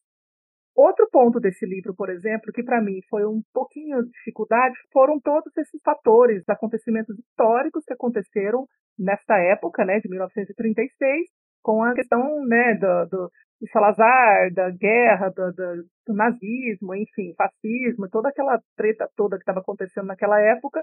Então, eu estava um pouco por fora. Você, leitor aí, que de repente vá pegar esse livro, talvez fique por fora dessas informações e talvez isso também te impeça de entender o que, que é realmente a obra. E aí entra naquela situação que a gente conversou anteriormente aí, de que o Saramago te faz fazer o dever de casa você, né? Você tem que ter a responsabilidade de procurar, assim, pera lá, o que, que esse cara tá falando, o que que tá acontecendo aqui? Então essa foi uma das situações as meninas podem comentar melhor aí até a respeito, que foi uma das dificuldades até nossa no grupo aí de compreender um pouco mais é, essa questão toda histórica dessa leitura. E a gente, né, numa leitura coletiva, graças a Deus, a gente conversou bastante compreendeu bastante coisa nisso. Então, se fosse uma leitura que eu fosse fazer sozinha, por exemplo, talvez eu não gostasse e não fosse entender porcaria nenhuma, se eu também não me prestasse aí dar uma procurada na internet lá e você, ó, o que, que é isso aqui, né? O que está acontecendo? O Ano da Morte de Ricardo Reis, para mim, dos três livros que eu li de Saramago até hoje, foi o que teve a leitura mais fluida. É, a Maia falou aí sobre a questão do heterônimo. Na verdade, eu já tinha ouvido falar desse livro, fazia muito tempo que eu queria ler ele, justamente por conta disso, porque eu estudei Fernando Pessoa na faculdade, estudei toda essa questão da criação de heterônimos. Que o Saramago fez nesse livro é muito legal, porque o que, que acontece? Todos os heterônimos do Fernando Pessoa, eles tinham uma vida mesmo que o Fernando Pessoa criava, toda uma história de vida para eles, com nascimento, local de nascimento, emprego, tudo. E ele até matava, tipo, ah, chegou a hora, tal fulano morreu. Só que o que, que acontece? O Fernando Pessoa morreu antes de matar o Ricardo Reis. Então ele morreu antes do Ricardo Reis, o Ricardo Reis ficou, tecnicamente. Então, o Saramago pega essa brecha do Ricardo Reis não ter morrido quando Fernando Pessoa morreu e cria uma história muito legal em cima disso. Que a gente tem, né, enfim, a questão da história do Ricardo Reis como pessoa. Então, como a Vera falou, é aquela questão. Esse livro ele vai te fazer ir pesquisar as coisas, você vai ter que fazer uma pesquisa porque ele tem um fundo histórico muito rico. E o Saramago não vai te dar as coisas mastigadas, como a Vera já falou isso pra gente. Ele não dá as coisas mastigadas, então você tem que se dedicar à leitura. Mas é uma leitura muito legal, tem umas partes muito interessantes, assim, toda a questão do Ricardo Reis se encontrando no mundo novo. E é um livro, assim, que eu super recomendo. E aí eu fiz a besteira, a única besteira que eu fiz, besteira não, lógico, é, é, recomendável. Eu li as poesias, as odes, no caso, do Ricardo Reis junto com o livro. E aí o Ricardo Reis me deixou numa bad, mas numa bad, mas numa bad. Ah, Vera, eu sei que, você, que ele é teu favorito, Zuterone. Mas, gente, olha, Ricardo Reis, ele era muito bad. Ele deixava assim, alguns, alguns poemas ficava na bad por alguns dias para depois poder pegar de novo. Mas foi muito rico, porque aí eu entendi todas as referências do Saramago e o Saramago fez o serviço de casa, o trabalho de casa dele direitinho, porque assim, ele pegou os personagens, ele pegou os trejeitos do Ricardo Reis, ele pegou os pensamentos, tudo que você encontra nas lojas do Ricardo Reis está ali dentro dele. Ele fez a lição de casa dele bonitinho, ficou uma coisa muito genial. Verdade. Um, realmente o Ricardo Reis é o meu, o meu heterónimo favorito. Ele tem um lado muito uh, melancólico e negativista com que eu me identifico, uh, e daí sempre, mesmo na escola, quando eu estava a estudar, porque nós aqui estudamos os heterónimos todos, não sei se aí é igual, uh, eu sempre me identifiquei mais com Ricardo Reis. Há uma coisa que eu queria salientar, que é, nós se calhar quando lemos O Ano da Morte de Ricardo Reis damos pouca importância ao título do livro e vamos com a ideia, quando vamos ler o livro, de que ele nos vai contar a história daquele personagem, do Ricardo Reis, da vida dele e blá blá blá blá blá blá. Mas não, se nós lermos com atenção, o título do livro diz O Ano da Morte de Ricardo Reis.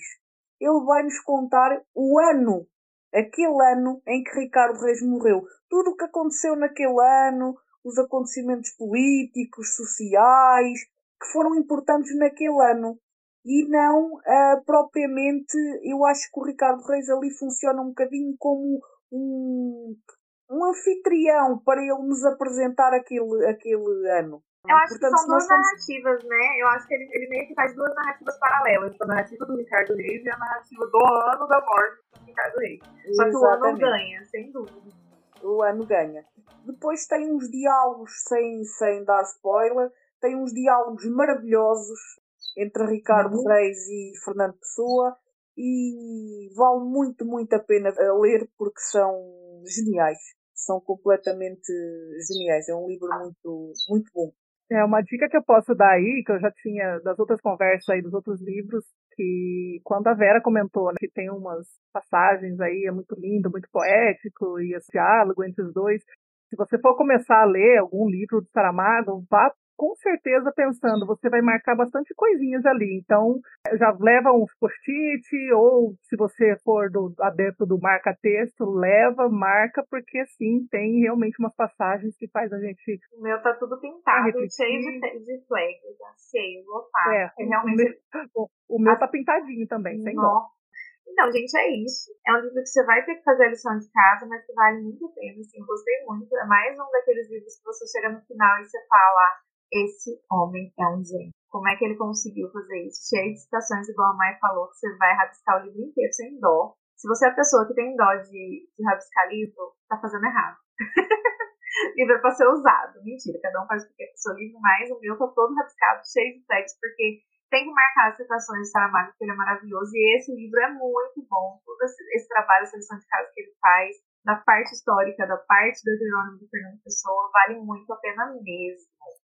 Então, vale mesmo. É assim, que nem eu comentei lá no início, a minha experiência com o Ricardo Reis foi, foi essa, né? De estar meio por fora do que estava acontecendo, mas uma leitura coletiva aí me ajudou bastante a me alinhar aí com as situações e a gente chegou nessa conclusão aí, né? Que o ano é o, talvez o personagem principal aí do livro.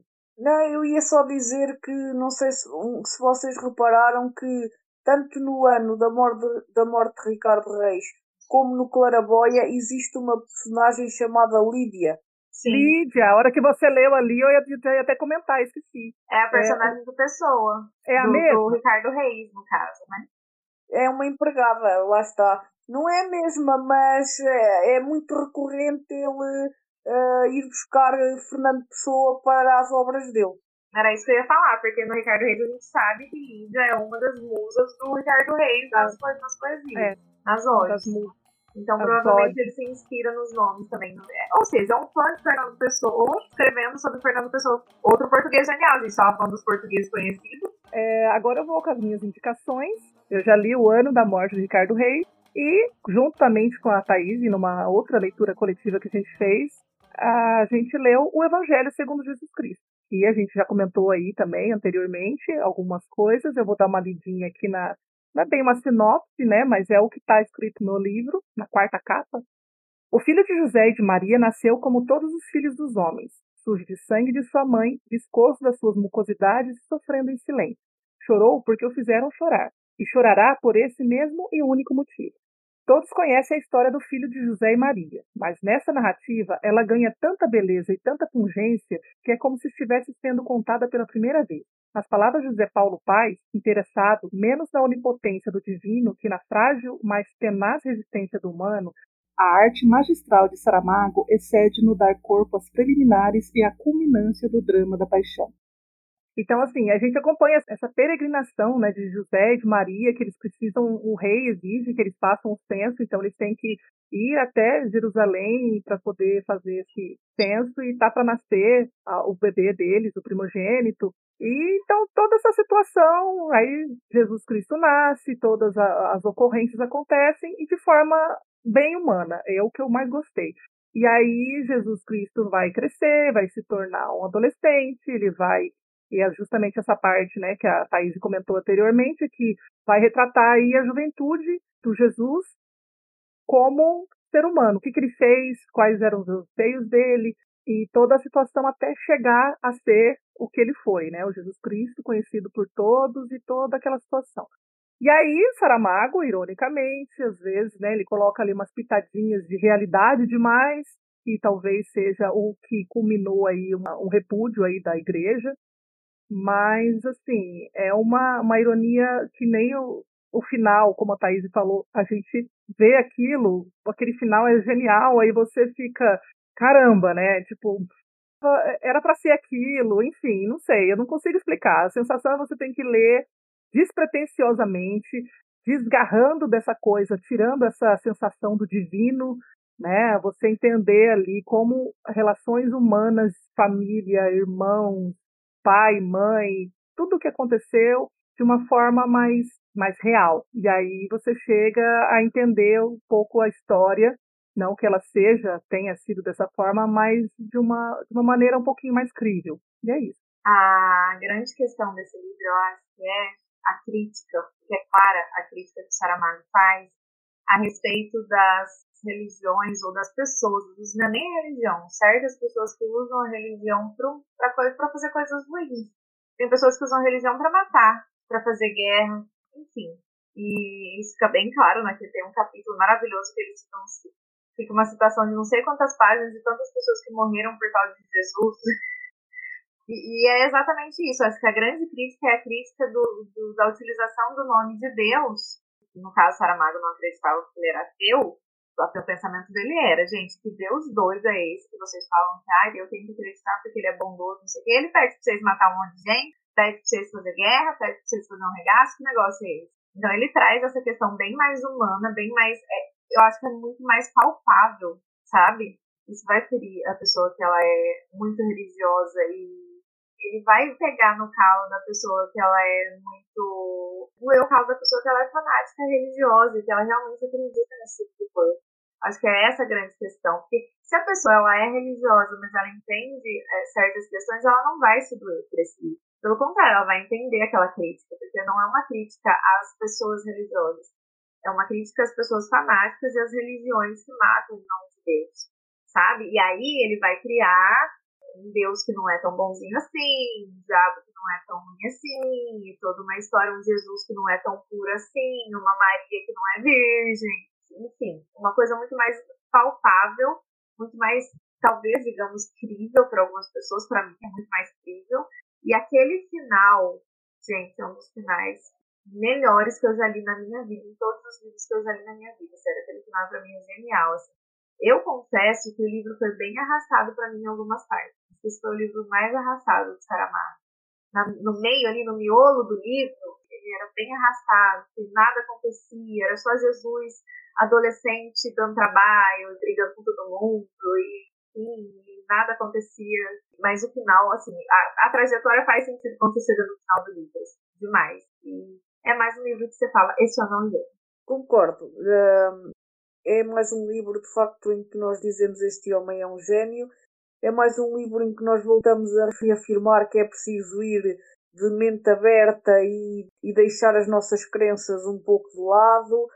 Um, eu acho que, que, o que incomoda de facto é um, esta humanização dos personagens que nós temos um bocadinho como divinos, uh, o facto de, de, Jesus poder até ter relações sexuais ou esse tipo de coisas que, que faz parte do, do comum dos mortais e, e, que foi isso que revoltou também um bocadinho uh, esses, essas pessoas que são mais uh, fanáticas e mais intolerantes a novas perspectivas. Uh, a mim confesso que, sendo cristã e católica, como disse há pouco, não me incomodava nem me fazia a mínima diferença se Jesus tivesse sido assim, não invalidava o resto da, das coisas que, que ele fez é um livro que, ao contrário da Thaís, eu para mim não, não achei arrastado nem, nem me custou muito a ler. Até foi um dos livros que eu, que eu li bastante bem. Uh, gostei bastante, por acaso. É aquela questão, né? Cada livro funciona de um jeito para uma pessoa no momento, né? Para mim, ele foi muito arrastado em algumas partes. É, claro. Ricardo Reis não foi tanto, mas para outras pessoas, Ricardo Reis foi mais arrastado, então isso é muito individual também. Vale lembrar que a gente indica aqui e a gente está falando das nossas experiências. Então, cada um vai ter uma experiência, gente. Não adianta. Cada um vai ler o livro de um jeito, cada um vai ler o livro com a sua bagagem. E acho que a dica que a gente tem para dar sobre o Evangelho segundo Jesus Cristo é vai de cabeça aberta. Vá sem pensar em dogmas de religião, mitos, porque a grande questão da religião, que você falou que para você não tem problema se Jesus tivesse transado com alguém ou não, para a igreja, para Jesus ser um mito, ele tem que ser um ser celestial, então um ser fora de toda essa questão carnal. Então, eles não conseguem, é, é difícil para os mais fanáticos, essa questão de ele não ser perfeito. Quando você vê essa questão mais humana, assusta as pessoas, realmente. O Saramago sabia que ele estava cutucando, gente. Ele cutucou muito bem cutucado, inclusive, gosto. É, o bicho, né, nesse aí ele foi, né, não viu Caim, mas nesse aí ele foi incisivo, né? Principalmente da, do meio pro final do livro, o negócio pega fogo de um jeito ali que você fica, meu Deus. Ficava Saramago danadinho. Saramago. Sa, sa, você sabia o que você estava fazendo, né? Sabia, então tá bom. Sabia. E tinha muita e o bacana assim, que ele não escreve em vão, né? Ele tinha muita propriedade no conhecimento de, das histórias da Bíblia. Pra caralho. É, ele, ele não brincava em serviço. Então, todos os livros dele, ressaltando aí até os anteriores, você percebe que foi feita um, uma investigação profunda na questão do Ricardo Reis, na questão histórica, na questão da, da religião aqui, no caso do Evangelho segundo Jesus Cristo, que aquele cara, como ateu, eu acho que é o cara que mais conhece a Bíblia. Né? É igual o Karnal. É esquisitaço. Também.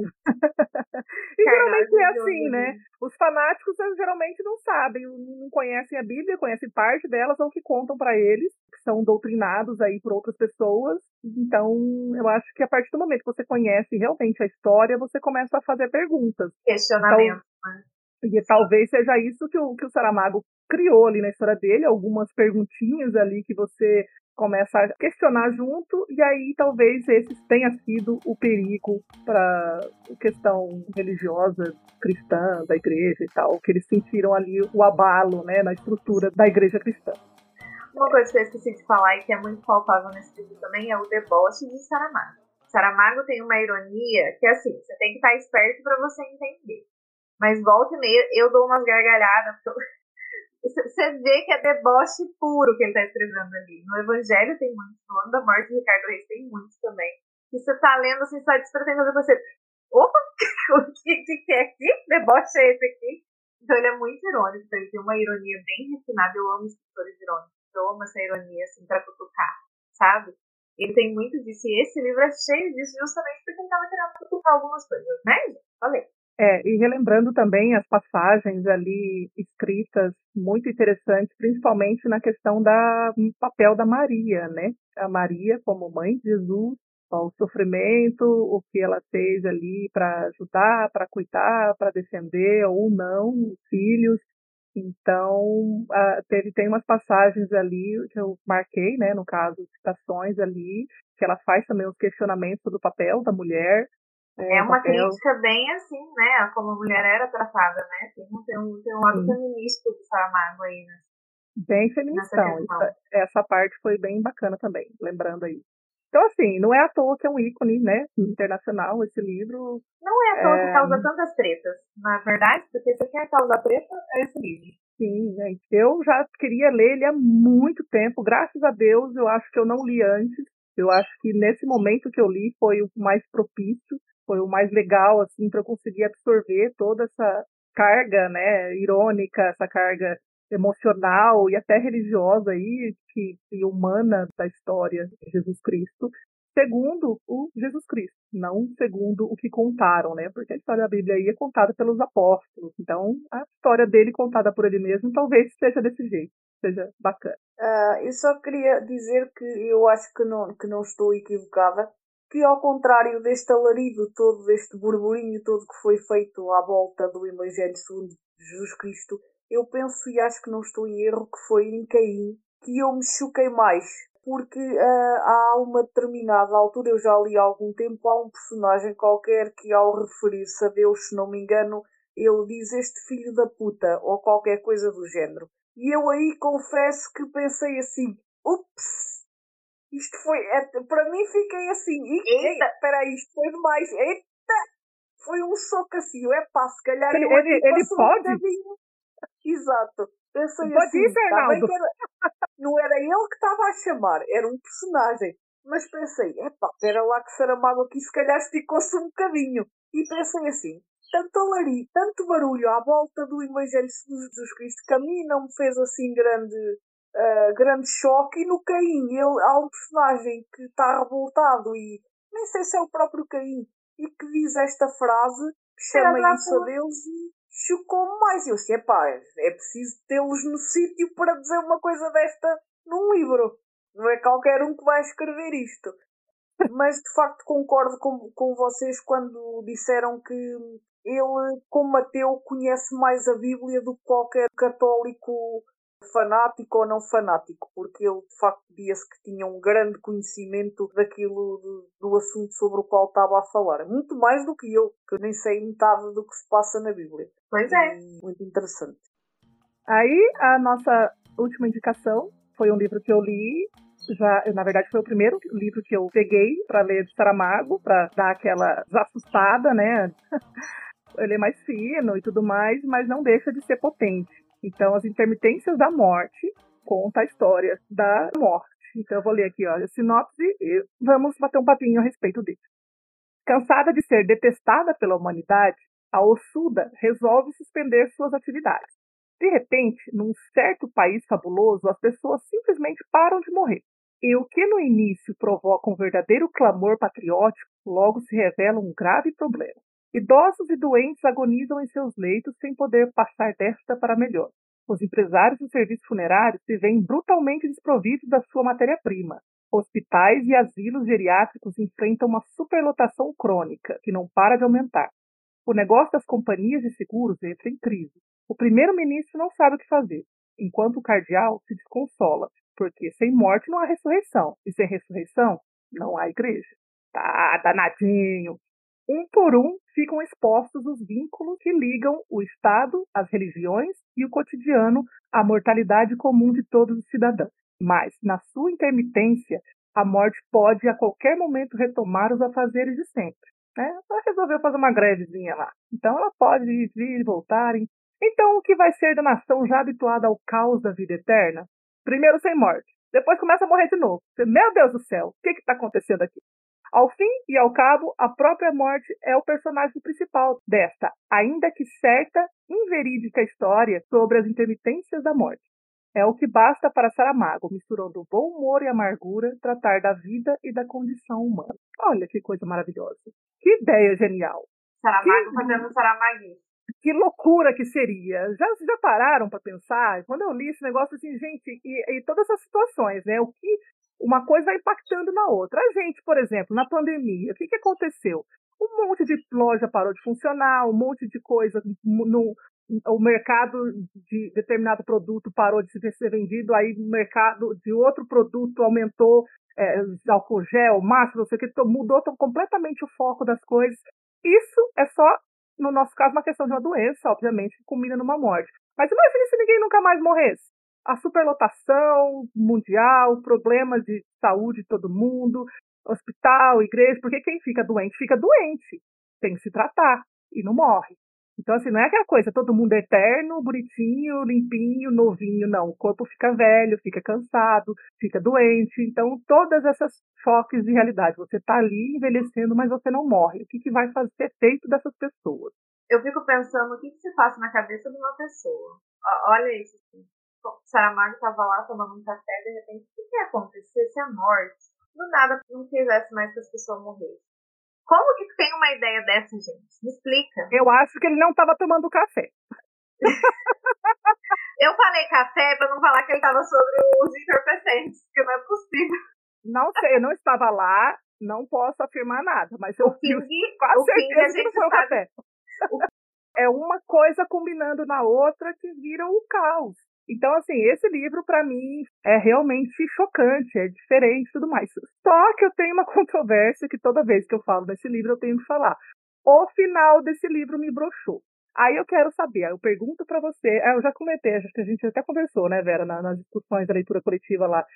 É, tem um momento ali que a morte, personagem, ela começa a ter esses insights, né? Ah, e se eu voltar a trabalhar? Aí volta, e de repente todo mundo vai ficar desesperado porque volta a morrer de novo. E aí ela começa a fazer uns negócios assim. E tá ali mais ou menos pra frente. Aí eu meio que brochei um pouquinho, porque eu achei que o, livro ele culminou, ele foi, né, nesse caos, nessa coisa de problema e de genial. Assim, qual que é a solução para isso?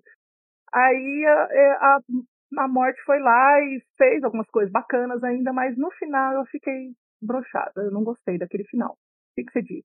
Eu vi numa entrevista de Saramago ele falar uh, um bocadinho sobre esse livro e ele dizia que o livro é cíclico. Ou seja, ele começa de uma maneira, dá a volta, dá a volta e vem outra vez para o início. Uh, no fundo há uma consciencialização da morte de que não pode, não pode ser diferente, que a vida é assim, é um ciclo que funciona assim, desta maneira, e que, que não se pode fazer nada. A morte é como ele dizia na entrevista, a morte existe e nunca vai deixar de existir e não se vai conseguir parar isto. Portanto, ele faz este círculo uh, do, no início do livro e a morte acaba por voltar, uh, sem spoiler, uh, ao início do livro. E foi um bocadinho isso que ele quis transmitir, que, que é um acontecimento sobre o qual nós não temos controle, por mais que, que houvessem ali derivantes e que houvesse ali aquela possibilidade que a morte depois até vai ganhando ali algumas características meio humanas, mas pronto, que isso não é possível. No fundo é mais um livro de consciencialização. É mais um livro que ele nos volta a tirar à cara que nós somos mortais, que nós somos finitos, que ele nos confronta com novamente com um tema de que nós não gostamos de pensar, e eu acho que é essas as ideias que ele tem, não sei se é durante a noite, se como é que ele se lembra delas, mas Tomando são sempre café, ideias. café. Uh, são sempre essas ideias que ele, ele parte sempre dessas premissas. Eu agora vou fazê-los pensar em coisas que eles não se sentem confortáveis em pensar. Eu acho que era uh, aquilo que ele que lhe dava gozo. Vou, vou aqui meter. Vou tocar a ferida. Uh, Exatamente, vou aqui deixá-los desconfortáveis, vou acordá-los para a realidade, vou confrontá-los, tirá-los daquele mundinho de conforto e fazê-los refletir. Eu acho que é mais um livro desses e que cumpre muito bem essa função. É, na verdade, o, que eu não gostei, na verdade, é um outro ponto ali, que sem dar spoiler não vou poder falar, mas é, concordo com você, né, e assim, o que eu senti bastante, assim, agora uma crítica, né, da parte construtiva, fora a, partinha que eu não gostei ali, que eu achei um pouco clichê, a crítica construtiva dele é também trazer a, a sensação, né, a ideia de que o ser humano ele não está satisfeito nunca, né? Você é, uma, é sempre você, ah, não quer mais morrer? Então pronto, então você não vai mais morrer. Ah, pera lá, agora você agora está achando ruim que não está morrendo, então agora você quer que morre. Aí começa toda essa, então assim, a insatisfação, né, do, do, do ser humano que não sabe realmente o que quer. Então tem uma hora que a morte, né? Ela começa a ficar, meu, pera lá. Mas, mas não era assim antes? Não é assim, ah, não, mas agora mudou, eles já não estão preparados, agora vai ser de outro jeito. Eu só sei que a próxima vez, porque eu já recebi um envelope roxo aqui, se a próxima vez que eu receber um envelope roxo na minha casa, eu vou sair correndo. Vou comprar a primeira passagem e dar a volta ao mundo. Vou aproveitar a minha vida antes de enfim, le, ledores saberão. O envelope roxo é meu. Ah, então, mas eu falei, eu já recebi um aqui e até esqueci desse pedaço, mas eu recebi um envelopinho roxo aqui, mas até o roxo era bem lilás, tá? Tem que ser roxo. Não é não, é escuro. É, um lilás, assim, não é um roxo, é, é um lilás escuro. Eu mando envelope roxo pra todo mundo. Não, mas isso é assim, não é um spoiler, né? Você vai ter que ler e saber o que, que é que tá ah, acontecendo. Ah, mas, é igual eu com o negócio da bicicleta, não longe de bicicleta. é, mais ou menos, assim. É porque eles, a, o, o, ser humano é insatisfeito, não sabe o que quer. Hoje, por exemplo, meu marido tava, a gente foi, tive que comprar algumas coisas no cosmético, um negócio no shopping, e aí ele falou assim, e aí, meu amor, comprou tudo que você queria? Eu falei assim, olha, eu não sei o que é tudo o que eu quero. Eu assim, então se você não sabe que tudo que você quer, é porque você não precisa de nada. Né? então, assim, é, o, o, ser humano não sabe o que quer, não está satisfeito. É. Ele pede uma coisa, e a pouco, ah, não, mas não era bem assim, ou não era isso, ou quer outra coisa, quer outra coisa, quer, o, quer mais, e quer menos. Ah, não, mas não era desse jeito, muda. Então, esse livro me trouxe essa reflexão de insatisfação mesmo, como que uma. É, como é o nome da palavra? Um capricho de alguém pode culminar num desastre total, entendeu? A pessoa, ah, mas e, ah, eu não queria mais morrer. Por exemplo, pera lá, você já pensou nas condicionantes disso? E se todo mundo não quisesse mais morrer? E se a morte não fosse, né? A morte ali é um, uma alegoria, mas se você for parar para pensar, se você fosse viver para sempre, você realmente ia conseguir lidar com toda essa carga de, de viver mesmo, né? De sei lá, a gente viaja, né? São reflexões aí, situações que a gente começa a trazer para nossa vida, pra, né? Ou para o nosso cotidiano e faz pensar. É um livro bem bacana. Quem quiser, assim, o Claraboia aí você falou que sua porta de entrada, a minha porta de entrada foi As Intermitências da Morte e também considero aí um livro bem bacana já para porque ele é pequeno comparação aos outros aí, você é rápido de ler e você vai ter uma reflexão irônica e ao mesmo tempo bem, bem bonitinha até em alguns pontos ali, que eu acho que vale a pena conhecer. A é minha porta de entrada foi ensaio sobre a cegueira. Não façam isso. Só isso que eu tenho. Parabéns. foi leitura obrigatória da faculdade. A gente falou lá no começo do episódio sobre estilo de escrita. Eu acho que a grande questão do estilo de escrita de Saramago é costume.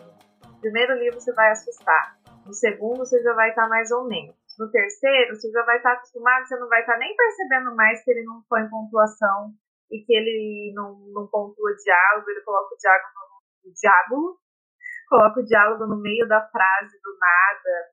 E você já vai estar lendo, então você já vai estar tão acostumado que você nem vai perceber mais. Então, assim, começa por esses que as meninas indicaram, não faça igual a mim, mas leiam todos os que a gente indicou, porque Saramago vale a pena. Eu não podia deixar de passar o Memorial do Convento. Uh, porque era um, era, era um sacrilégio não, não falar um bocadinho deste livro. Só dizer que é das histórias de amor mais bonitas que eu já vi em literatura uh, e que tem duas personagens maravilhosas em que os nomes são poéticos e maravilhosos e que vale muito, muito, muito a pena ler. O problema de não é conversar é com, a, Vera é, é isso aí. Ela fica falando as coisas, dá vontade de pegar o livro ali, já todos. deitar ali na cama e começar a ler. É, dá vontade de ler todos. Essa que é a grande Ei, Vera! Isso é e... Mas aí, gente, tá vendo? É uma indicação para quem quer uma que gosta de romances, leiam um Memorial do Convento. Também não vão à espera daquele romancezinho levezinho que estão habituados a ler, não é? A gente tipo já sabe. Já sabe, não tem Am- como. Esses amores turbulentos, como que é lá a frasezinha da Bela de, de Morro dos Ventos Vivantes? Esses amores turbulentos e não sei o que lá. Não sei Não, fazer citação. Assist, Já percebi isso. Eu sou péssima em citação. Eu, a gente percebeu também. assistam também, se puderem, ao filme José e Pilar.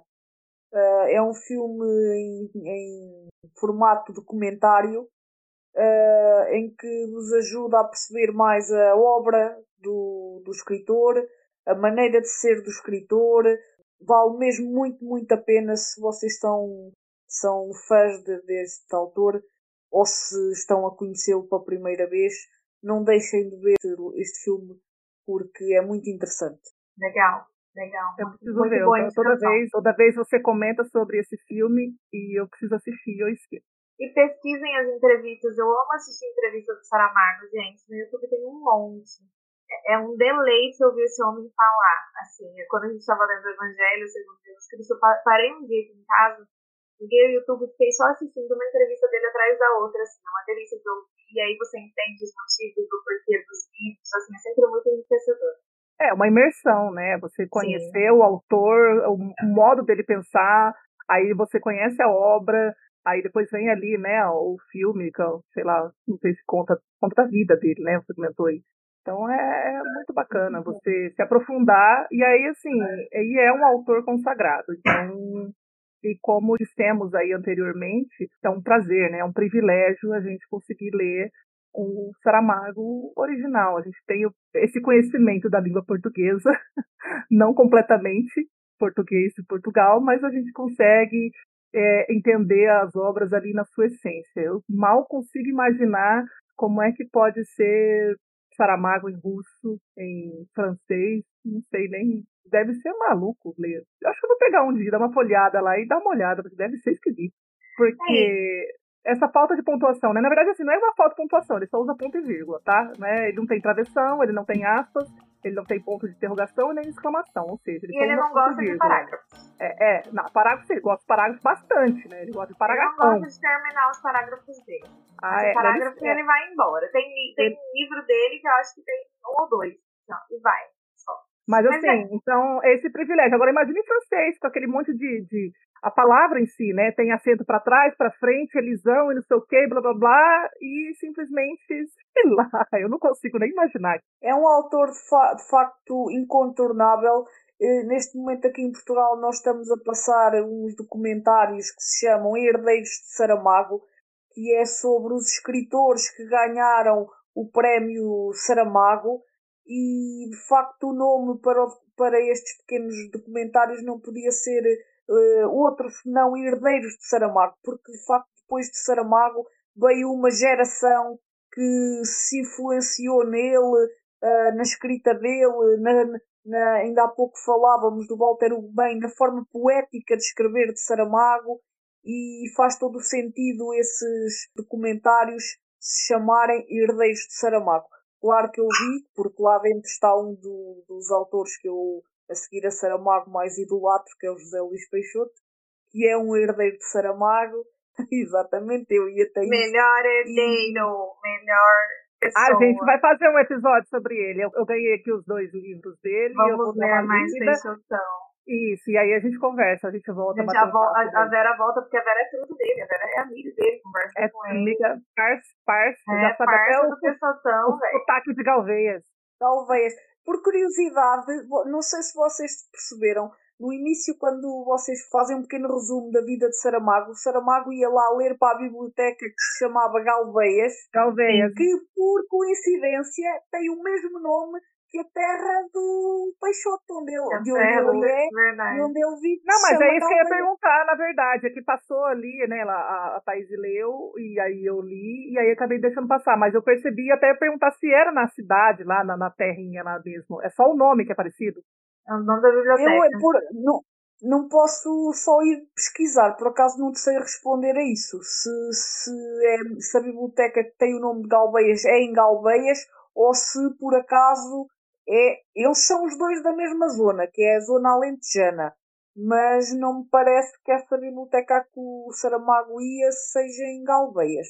mas por coincidência a vida deles cruzava-se também nesse nome, Galveias. Essa Galveias que eu quero visitar assim que a pandemia acabar, eu quero conhecer muito o Galveias do, do Peixoto. Legal. Mas tenho que Também queria. esperar Ah, eu dei uma olhada aqui, eu não sei se procurei, procurei rapidinho aqui. Na verdade, a Biblioteca Palácio Galveias fica em Lisboa. Não, não tem nada a ver, é só a mesma coincidência do, do nome. Então, gente, é isso. Eu espero que a gente tenha gostado um pouquinho a vontade de ler mais Saramago com vocês. Para quem é fã de Saramago também, espero que tenham gostado da- das questões. Lembrando que a gente não é nenhum especialista aqui. Eu até sou formada em letras, estudei um pouco de Saramago, mas não é nada muito absurdo, não sou especialista em Saramago. Vera é portuguesa, então acho que ela tem mais. Trouxe, enriqueceu muito mais esse, esse episódio aqui com a gente. Queria agradecer. Vera, muito obrigada por ter participado hoje com a gente. E espero você aqui de volta depois que a gente falar do José Pessoa. Também queremos um episódio, vai ser maravilhoso, porque eu amo Pessoatão. E é isso, gente. Acho que temos um episódio sobre Saramago. Deu para dar um gostinho aí em todo mundo. A gente falou sobre as nossas impressões. Espero que todo mundo que tá ouvindo a gente aí tenha gostado, gente. É, ô Vera, passa tua, teu Instagram pro pessoal que quiser te conhecer e achar lá teu Instagram literário. Qual que é teu, teu arroba? Ok, quem quiser eh, me seguir lá no Instagram é o Gato Leitor 7. Lá vocês vão encontrar eh, indicações de livros e quem sabe descobrir mais autores portugueses. Uma vez que eu vivo em Portugal e sou portuguesa, vão encontrar certamente descobrir novos autores portugueses. Temos muitos bons autores portugueses, para além do Saramago e do Peixoto. E são sempre bem-vindos quando quiserem entrar no meu Instagram. Gostei muito de estar aqui com vocês e vamos reunir-nos certamente então quando formos falar desse grande Peixoto. Tá combinado já, então. Mai, fala as nossas redes sociais para quem quiser encontrar a gente. Você encontra a gente nas redes sociais, no Instagram e no Twitter com o arroba Lit Sem Frescura. Arroba L-I-T Sem Frescura, tudo junto. Deixe lá suas impressões, o que vocês acharam dos episódios, comentários, dicas e sugestões para novas temáticas. A gente vai adorar conversar com vocês lá. Eu queria aproveitar e agradecer também a presença aqui da Vera. Gostamos muito de poder fazer esse episódio com você, especial aí de Saramago, e poder contemplar esse sotaque maravilhoso. Maravilhoso. E aí, assim, dá uma saudade da terrinha muito grande. Espero um dia poder voltar aí, quem sabe te conhecer pessoalmente. Claro que sim. E é isso. Obrigada. É isso, gente. Muito obrigada. Até o próximo episódio. Muito obrigada, Vera. Tchau, tchau. Tchau! Você ouviu o Literatura Sem Frescura. Vera, volta aqui. Ela tá falando mal de coisa da igreja. O que acontece? ó? Foi castigada. Vai, Vera. Vai, Vera. Vera. Vera, volta, Vera. Vera caiu. Ela, sério? É, mas havia aqui um problemazinho também porque isto está um bocadinho aqui um bocadinho brasileiro demais para a minha, para o meu português de Portugal. E a Vera não deve aguentar mais nós já. Aguento, Vai. aguento. A, a Maia é que faz a edição disso depois. É, ela que se lasca e ela também. É, Vais ter que cortar, cortar, cortar. a Isa ela acha que é facinho, que esse barulho que ela faz não, aí não não faz acho não que é facinho, não.